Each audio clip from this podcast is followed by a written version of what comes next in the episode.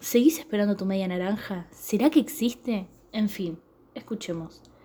Desde chicos nos hicieron creer que existía nuestra media naranja, que necesitamos a otra persona para completarnos y así poder llegar a la felicidad total. Al crecer nos damos cuenta que esto no es tan real. No necesitamos a nadie para estar completo. Pero lo que sí necesitamos es entender que el amor se presenta de varias maneras y no siempre nos da felicidad.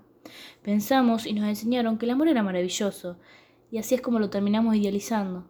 Vivimos con la creencia de que elegimos a la pareja que tenemos predestinada y de algún modo que es la única opción posible, porque nuestra otra mitad nos termina de completar.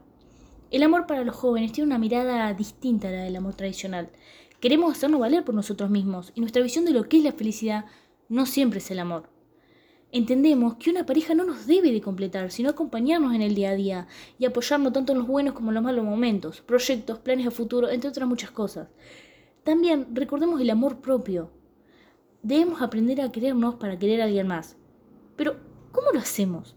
¿Cómo aprendemos a aceptarnos en una sociedad tan estereotipada? Rompamos el molde. Animémonos a hacer las cosas de una manera diferente.